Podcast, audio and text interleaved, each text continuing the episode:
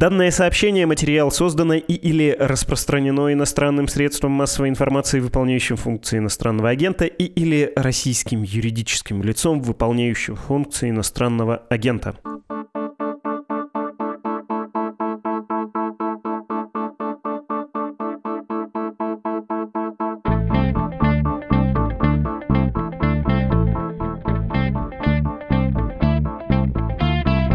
Здравствуйте, вы слушаете ежедневный подкаст «Медузы» под названием «Что случилось?». Он посвящен новостям, которые долго остаются важными. У микрофона Владислав Горин. 21 декабря неожиданно заместитель Совета Безопасности Российской Федерации Дмитрий Медведев посетил Китай и встретился там с главой страны Си Цзиньпинем. Обсудили сотрудничество, сделали заявление, углубление партнерства, стратегическое взаимодействие. Это слова. А зачем Медведев ездил в Пекин? Какое послание от Путина он передал Си, а от Си Путину какое?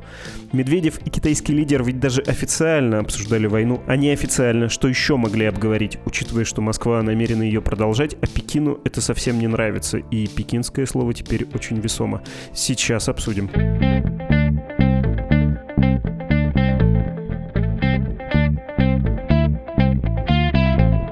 Александр Габуев, китаист здесь. Здравствуйте, Александр.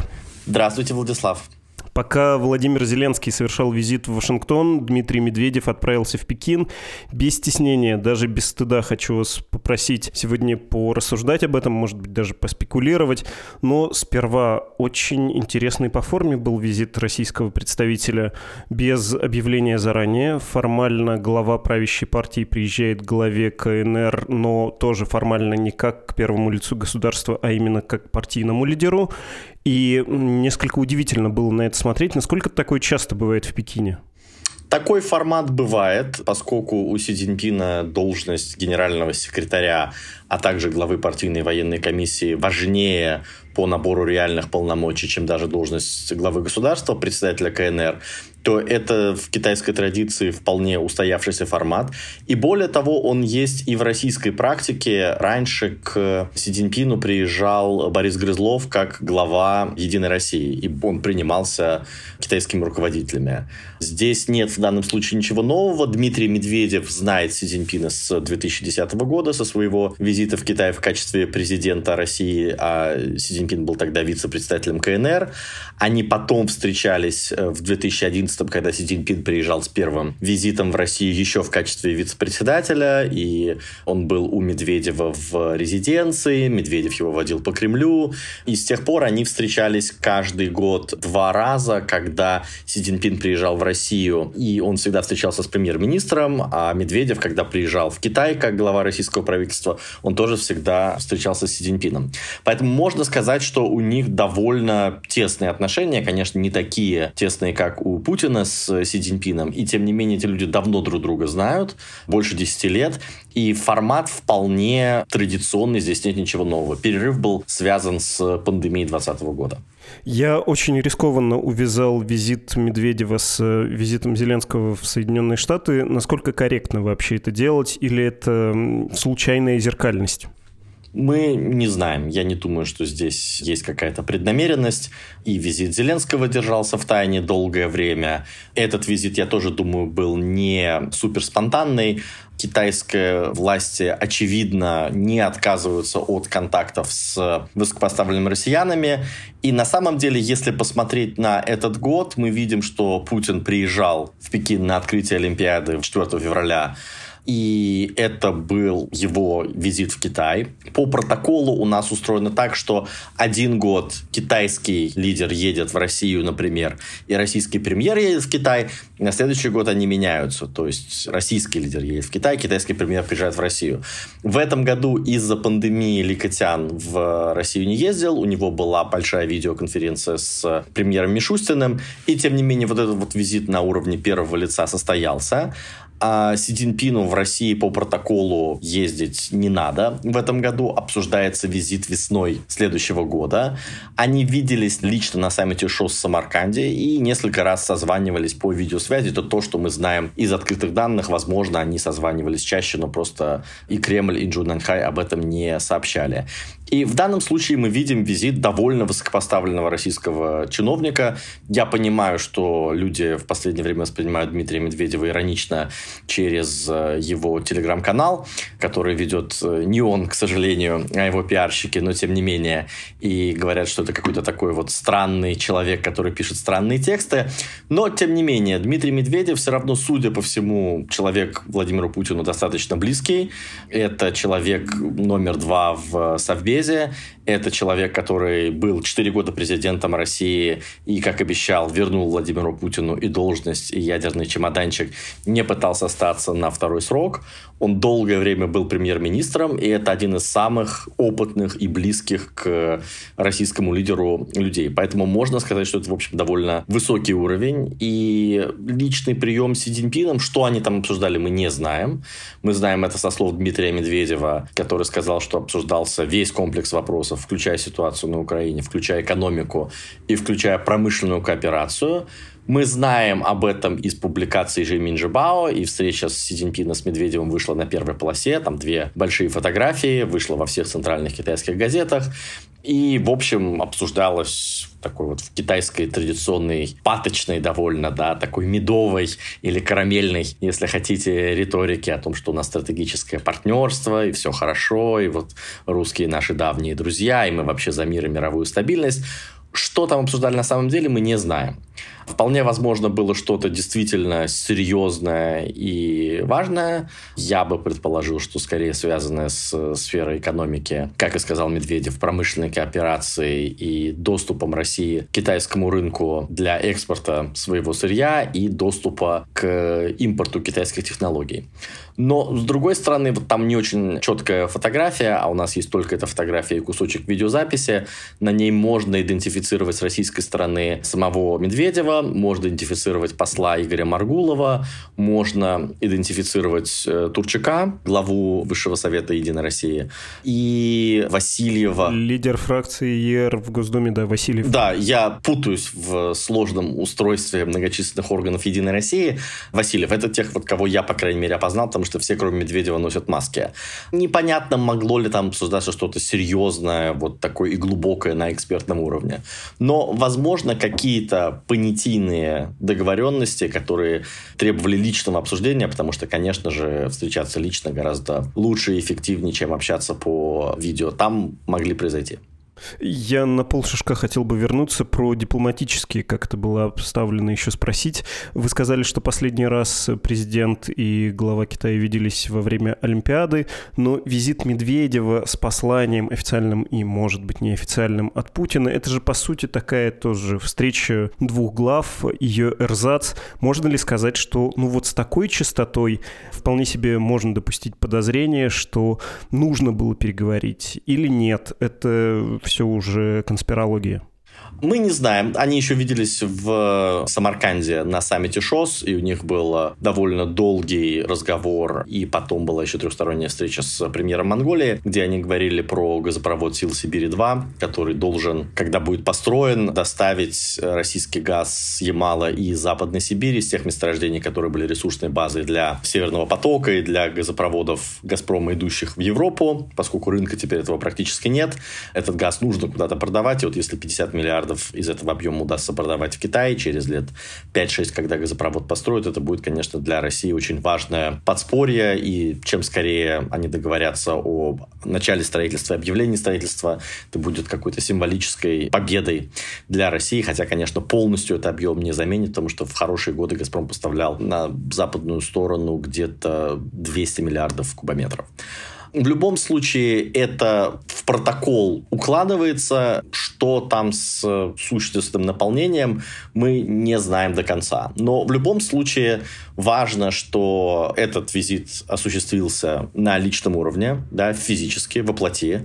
Совершенно нет никакого протокола относительно того, как часто должен ездить глава правящей партии. Туда вот межпартийный диалог между Компартией Китая и Единой Россией гораздо менее структурирован, чем вот этот вот протокол того, как встречаются главы России, Китая и премьера.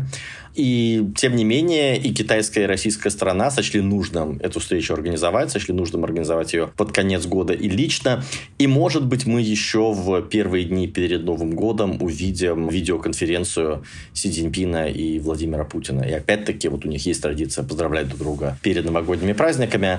И там есть некая обычная межчеловеческая часть, и есть часть, которая связана с переговорами и с реальными серьезными вопросами, но о них мы пока что, скорее всего, не узнаем. Когда Медведев вернулся, вы цитировали то, что он примерно сказал про обсуждение, а еще Песков добавил нынче про то, что речь шла про продвинутое стратегическое партнерство, про некое углубление отношений. А может ли быть какое-то углубление отношений? Ну, во-первых, куда глубже, а во-вторых, пока война не кончилась, к которой Пекин очень однозначно и давно неизменно относится, что она невыгодна никому. Ну, то есть Россию уважаем, но воевать не надо, хорошо бы это прекратить. Ну, то есть вот э, газовое партнерство и так углубится, потому что куда газ девать, каким еще оно может быть, тем более до того, как перестанут греметь пушки? Китай свою позицию в отношении войны не меняет, и в целом это та же позиция, которая была у него в 2008 году после начала войны в Грузии и признания России, Абхазии и Южной Осетии. Китай отказался их признавать. Китай убеждал других партнеров по Шанхайской организации сотрудничества, включая страны Центральной Азии, не признавать эти страны. И я думаю, что у Казахстана, у Кыргызстана и других стран были свои резоны не признавать Абхазию и Южную Осетию. Но, тем не менее, позиция Китая тоже сыграла какую-то роль. Китай точно так же в 2014 году после аннексии Крыма не признавал Крым российским и не признает. И начиная с 24 февраля он не признает ни ДНР, ЛНР, ни аннексии 30 сентября, ничего нового, связанного с тем, как Россия ведет эту войну. И он говорит, что да, он уважает территориальную целостность и суверенитет Украины, Китай за мир, но вот дальше этих ритуальных заявлений ничего не идет. Мы не видим критики России, это важно. Даже премьер Нарендра Моди говорит более явно и все равно не критикуя Россию, говорит, что вот 21 век это все же век мира, а не войны, и вот хорошо бы войну прекратить, действительно. Си Цзиньпин говорит куда более сдержанно, и о его критике войны мы знаем в основном из отчетов западных лидеров о встречах с Си Цзиньпином. То есть э, канцлер Олаф Шольц был в Пекине в начале ноября, затем Си Цзиньпин встречался с Макроном, с э, Джо Байденом на саммите двадцатки на острове Бали, и там есть какие-то заявления относительно Украины о том, что плохо применять ядерное оружие, но об этом мы знаем только со слов западных лидеров. В китайских отчетах об этой встрече официальных всегда говорится, что мы обсудили ситуацию на Украине, Украине. Китай высказался за уважение международного права, стабильность и мирное решение вопроса и решение вопросов между Европой и Россией в сфере безопасности. То есть отчасти здесь есть и нашим, и вашим. Чего здесь нет, это какого-то жесткого давления на Россию, что, мол, уважаемый Кремль, вот вы нам продаете товаров на десятки миллиардов долларов. И если вы, ну, например, решите применить ядерное оружие, у вас какой-то военный военный сценарий к этому вынудит, то знаете, что ни капля российской нефти на китайский рынок после этого не попадет. Вот так разговор Китай не строит, хотя американцы очень пытаются Китай к подобному формату взаимодействия с Россией склонить. Но поскольку американцы говорят, ну это же в ваших интересах, уважаемые китайцы, вы же не хотите, чтобы распался мировой режим нераспространения, чтобы кто-то применял ядерное оружие. И китайцы говорят, да, конечно, это очень плохо, мы не хотим. Так, ну сделайте что-то, у вас же есть большой переговорный рычаг, скажите об этом Путину, надавите давите на него. Китайцы говорят, нет, ну вы знаете, Путин так помешан на Украине, это же вот российскую внешнюю политику мы контролировать не можем. Как можно контролировать Путина? Вот у вас все рычаги. Вы поставляете оружие Киеву, вы поставляете Киеву разведданные, вы вообще участник конфликта, а мы-то нет, мы просто за мир. А если вы хотите, чтобы мы надавили, а что нам за это будет? И поскольку ответ американцев, ну, ничего за это вам не будет, это же в ваших интересах, китайцы говорят, а, ну, да, хорошо.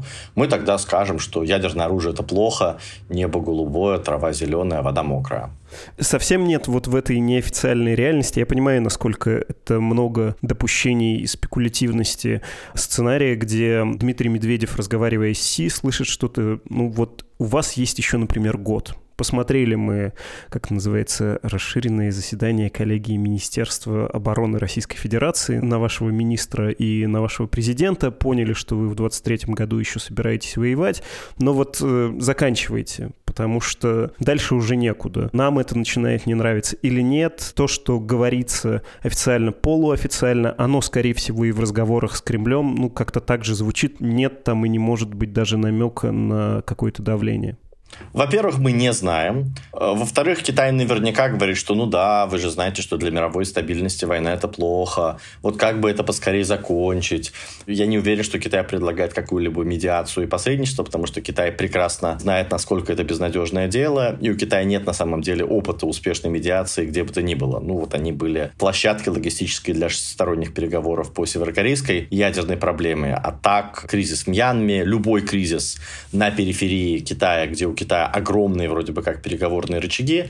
Китай не имеет просто дипломатического опыта, чтобы вести такие сложные посреднические миссии. Даже у Норвегии какой-нибудь, которая вот мирила в свое время тамильских тигров и правительство Шри-Ланки, переговорного опыта инвестиций вот именно в медиацию больше, чем у руководства КНР. Поэтому я думаю, что Китай здесь очень осторожную позицию занимает, чтобы не влезать в то, где он не может гарантировать успешный результат и потерю лица товарища Си Цзиньпина. То есть Си может позвонить Владимиру Путину и в официальном китайском отчете будет что-то, что призвал к диалогу и к миру, но вряд ли Китай будет как-то серьезно коммититься. Поэтому неформально какие-то сигналы про то, что да, вот здорово было бы, если война закончилась, вполне можно допустить, но мы этого не знаем.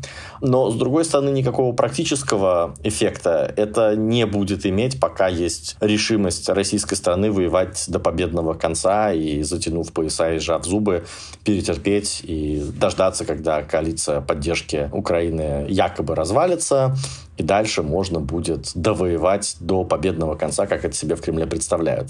Я бы обратил внимание на то, что происходит в реальном сотрудничестве между Россией и Китаем. А на практике мы видим, что в прошлом году товарооборот был 150 миллиардов долларов. В этом году за первые 11 месяцев уже свыше 170 миллиардов долларов. И это не только выросшие цены на углеводороды. Мы видим, что Россия гораздо больше поставляет жирного природного газа в Китай, просто потому что рынок на Западе схлопывается. Да, наращиваются трубопроводные поставки газа, но это планово, это с месторождений Кавыкта и Чаинда, которые имеют Китай как единственный рынок, и это все существующая труба Сила Сибири, которая идет только в Китай, то есть это все по плану. Мы видим, что на Китай идут большие объемы нефти через порт Казмино, и тоже с довольно существенным дисконтом. И мы видим, что импорт из Китая тоже растет, особенно с конца лета и осенью. Поэтому здесь, если посмотреть вот на многие какие-то аспекты сотрудничества, да, Китай соблюдает санкции, с одной стороны. Китай говорит, что он не будет санкции нарушать. С другой стороны, из тех 14 брендов легковых автомобилей, которые на российском рынке официально остались, три российских, 11 китайских. Самые продаваемые модели смартфонов тоже китайские. И там масса историй и с параллельным импортом, и импортом через Казахстан, и с тем, как китайские компании структурируют свой бизнес в России. Санкционные сделки прям такие вот зашкварные, довольно заметные не знаю, работу с санкционными банками, с теми компаниями, которые прям внесены в список SDN, они не делают. Но все, что не запрещено, или, скажем так, многое из того, что не запрещено, китайцы, очевидно, делают. И мы видели изначальную такую вот очень остороженную позицию китайского бизнеса в первые полгода войны, и сейчас мы видим, как китайский бизнес потихонечку учится, как можно вести дела. Россия никогда не была супер большим объектом вложений. Это, в общем, маленькая, не самая интересная Китай экономика. Но, тем не менее, здесь можно закрепиться, здесь можно зарабатывать деньги, здесь можно получать дешевый нефть и газ. И китайцы этой возможностью точно не брезгуют. Самое последнее, когда мы с вами говорим, вот второй день уже идут э, китайско-российские военно-морские учения в Восточно-Китайском море.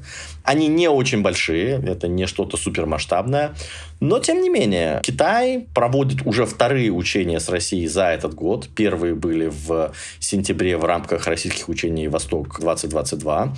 И китайцы от них не отказались, прислали контингент, да, не очень большой, но тем не менее. И у России и Китая есть практика стратегического патрулирования вот этими стратегическими крылатыми ракетоносцами, которые несут ядерные заряды. И в прошлые годы у нас было по одному такому совместному облету. В этом году их было два. И это надводная часть айсберга. Это то, что мы видим. Что происходит в подводной части айсберга? Поставки оружия, совместные военные разработки и так далее. Мы не знаем, но можно предположить, что все это точно так же активно продолжается, только из России в Китай, не наоборот. Потому что наоборот, из Китая в Россию это то, что России бы хотелось, но китайцы точно знают, что тут они попадут на американские санкции или всякие ограничительные меры. Это все происходит. И как раз к вопросу о том, как эти отношения могут углубляться, вот казалось бы, они и так уже крепки дальше некуда. Нет, им есть куда еще укрепляться. И это укрепление будет отражать фундаментальную их черту. Эти отношения глубоко асимметричные. России Китай нужен гораздо больше, чем наоборот. У Китая козырей в рукаве и различных рычагов давления на Россию и сейчас больше, чем у Москвы, и с течением времени будет все больше. И это отчасти объясняет, почему Китай не бежит делать какие-то сделки в России. Потому что зачем? Со временем его переговорная позиция улучшится, и, как говорил Волан, сами придут и все предложат. Причем еще предложат по, скорее всего, бросовым ценам, и дальше Китай сможет показывать пальцем и говорить, так, это месторождение берем, это не берем, это берем, но по другой цене, или, а это вот тоже мы берем, но за это вы нам сделаете здесь что-то еще.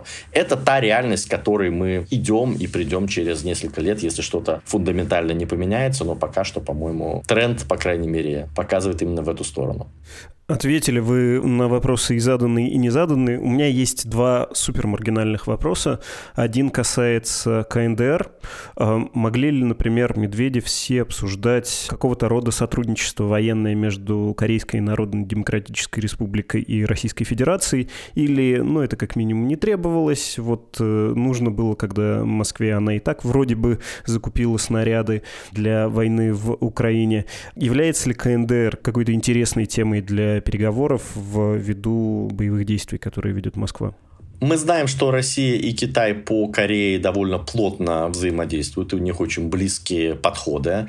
Китай старается демонстративно, по крайней мере, не нарушать международные ионовские санкции в отношении КНДР. Москве уже, как мне кажется, гораздо более расслабленное к этому отношение, ну, потому что Россия уже находится в состоянии войны, снарядов не хватает, и все средства хороши, даже если это там не идеальные снаряды или ствольная артиллерия, поскольку износ стволов для пушек это довольно большая проблема, насколько мы знаем. И здесь, конечно, эта тема Китаю интересна, интересная, поэтому обсуждение ее допустить возможно. У Китая есть и интерес, и некое неформальное право голоса, но говорили ли они на эту тему или нет, мы не знаем. Последний вопрос, самый литературный, что ли, самый сказочный. Есть ощущение, что режим власти Владимира Путина, который долгие годы нам представлялся совершенно таким неиндоктринированным, циничным, расчетливым, все-таки оброс некоторой идеологии своеобразной, но тем не менее вот эти отсылки к истории или идея противостояния международному постколониальному, но все еще во многом колониальному капитализму.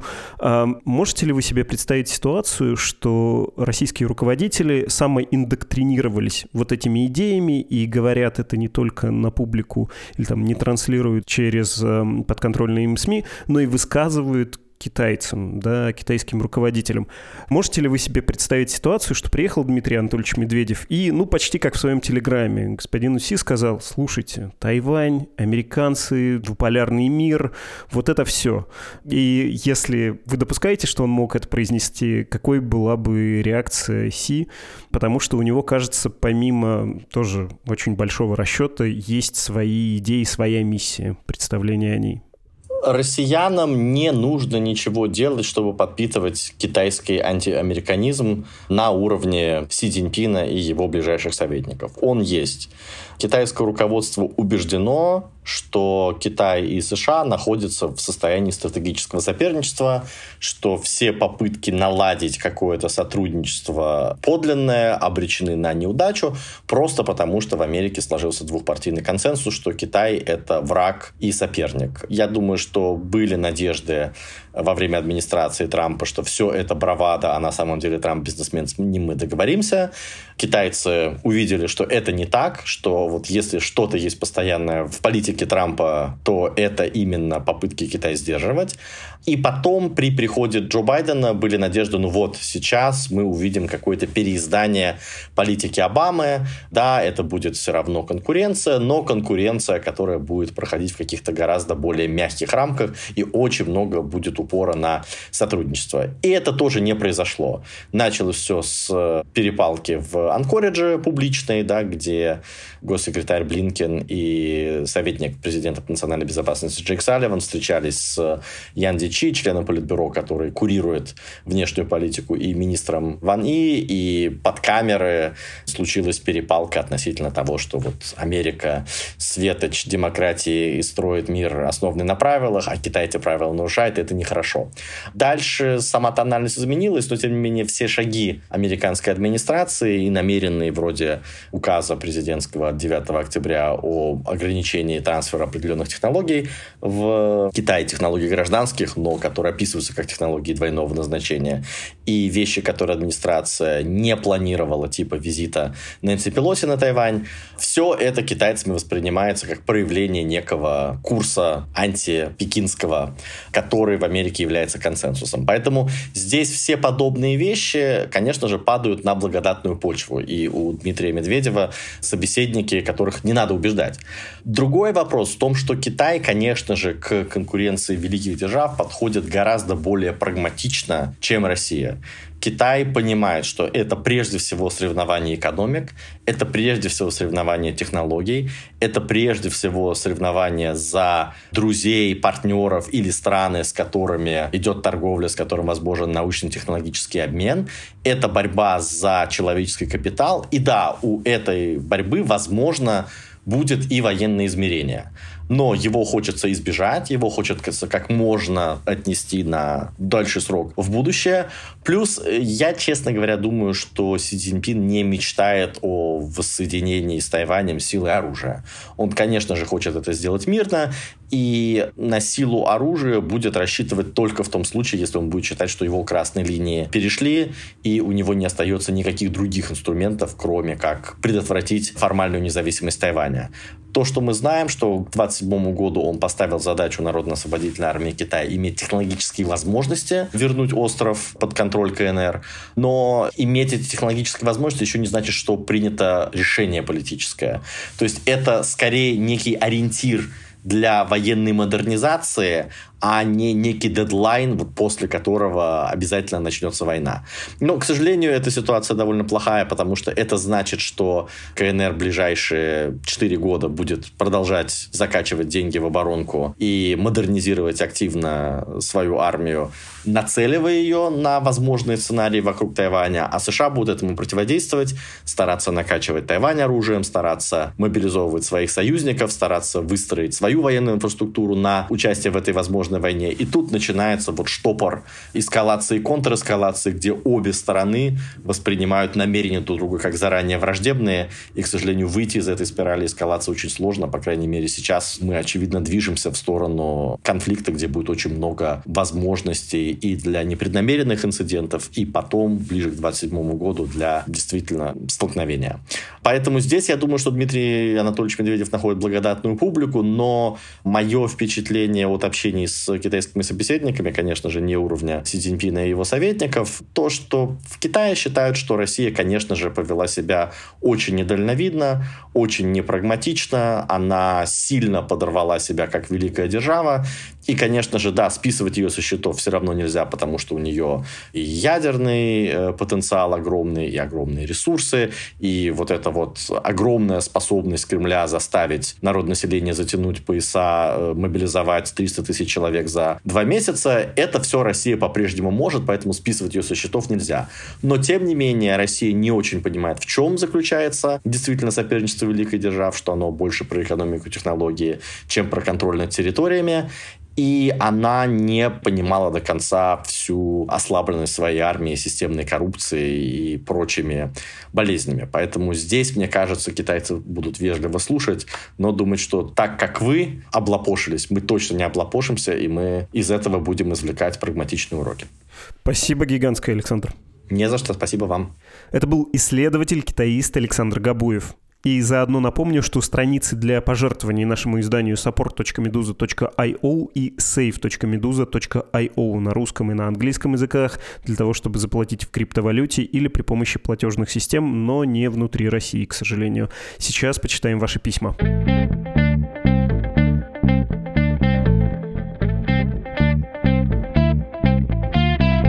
Нам написал Иван, я на протяжении шести лет был читателем и слушателем «Медузы», относился к вашей редакции как к своему лому, лидеру общественного мнения, часто использовал ваши материалы как аргументацию в спорах с другими людьми и, самое важное для меня, как одну из основ для формирования объективного, разностороннего взгляда на происходящее в стране и в мире. Я с неизмеримым интересом читал ваши статьи, зачитывался расследованиями, слушал, что случилось, перцевые газы, текст недели и так далее. Я понимаю, что все события этого года изменили нас всех, но Последние месяцы ваша редакция фактически превратилась в рупор Украины и ее союзников. Вы, на мой взгляд, утратили объективность. Почти все материалы у вас превратились в отстаивание одной точки зрения. И мне от этого больно. Очень жаль, что такой коллектив утратил то, за что я вас так ценил. Прослушаю подкасты Владислава либо до того момента, как он прочитает мое письмо, что маловероятно. Нет, не маловероятно, как видите. И мне очень важен в этом случае ваш ответ. Либо еще месяц, а потом прощайте, вы изменились, вы стали другими и потеряли часть своего лица. Ну что ж, дорогой Иван, жаль с вами прощаться. Надеюсь, что вы все-таки передумаете. Разубеждать не стану, вы взрослый человек, берегите себя и поступайте, как считаете нужным. Не знаю, стал ли я в ваших глазах тоже рупором Украины. Мне хотелось бы думать, что я никакой не рупор вовсе. Но, повторюсь, жаль, что такое впечатление у вас сложилось. Елизавета нам написала, и, кстати, Елизавета, спасибо за самодельный мем с волком. Несколько вопросов от вас, в частности, почему нельзя настроить Boosty для поддержки издания читателями и слушателями из России. Ну а представьте, признают нас еще кем-нибудь неприятным или примут какой-нибудь закон в два счета, и это поставит вас под угрозу. Вообще всех, кто нас в России слушает, читает, смотрит. Нет уж, не надо рисковать, не стоит оно того буквально, да, никакие деньги этого не стоят. Еще вы, Елизавета, написали, хочу сформулировать в первую очередь для себя, что мрак рассеется и выйдет солнце, и Россия будет свободной, и Россия найдет свой путь к свету. Мы все вместе будем искать этот путь и непременно непременно найдем, ведь будущее всегда побеждает прошлое, будущее это мы. Мне очень нравится этот слоган. У меня иногда бывает кризис надежды, и кажется, что я совсем одна, и мои демократические ценности никому тут не нужны. А слово «либерал» стало ругательным не только в телевизоре, но и из уст моих друзей и родных. Главным шоком этой войны для меня стало не ее начало, я ее предвидела, а рассуждение моей мамы о нацистах в Украине на полном серьезе. Рассуждение моих подруг о том, что Европа утонула во грехе, и как нам чужды их либеральные ценности. Либеральные — это ругательство, ругательство в данном контексте. Думать об этом горько, и я чувствую себя в своей стране, как будто опухоль в теле моей родины, и меня нужно вырезать, уничтожить, выжить отсюда. Но это же чушь, правда, уныние оппозиционеров на руку Путину. Мы так делать не будем, победа будет за нами, пацаны. Картинку сама делала, очень старалась. Пацаны, понятное дело, тут образ собирательный, а не гендерный. Да, надо сказать, что на картинке с волком именно это и написано про пацанов. Рад, что вы не теряете оптимизма. У меня запасы надежд кончаются, надо подкопить. Ваше письмо помогает это сделать сделать, надеюсь, не только мне. Последнее письмо давайте прочитаю на сегодня от Андрея. Хотелось бы услышать подкаст про поколение, которому сейчас от 20 до 27 лет. Наши родители выросли в системе СССР, в которой тоже было мало работающих институтов. Возможно, услышать советы или разъяснения, почему мы должны брать дело в свои руки для широких народных масс. Андрей, если считаете, что должны брать дело в свои руки, берите, конечно, но имейте в виду, что вас 20-27-летних мало, и еще что возрастной признак не объединяющий, общего у вас только очередь в поликлинике или помещении помещение на призывном пункте, кому как не повезло. А остатки работающих институтов, например, гражданского общества в России все еще есть. Там можно найти соратников, если вы жаждете чем-то заняться и принести пользу обществу и себе я бы смотрел в ту сторону и не могу не отметить, как здорово, что вы хотите что-то сделать хорошее. Напоминаю, что это был подкаст о новостях, которые долго остаются важными. Его производит «Медуза». Он называется «Что случилось?». Меня зовут Владислав Горин. Я прощаюсь с вами. До скорого. thank you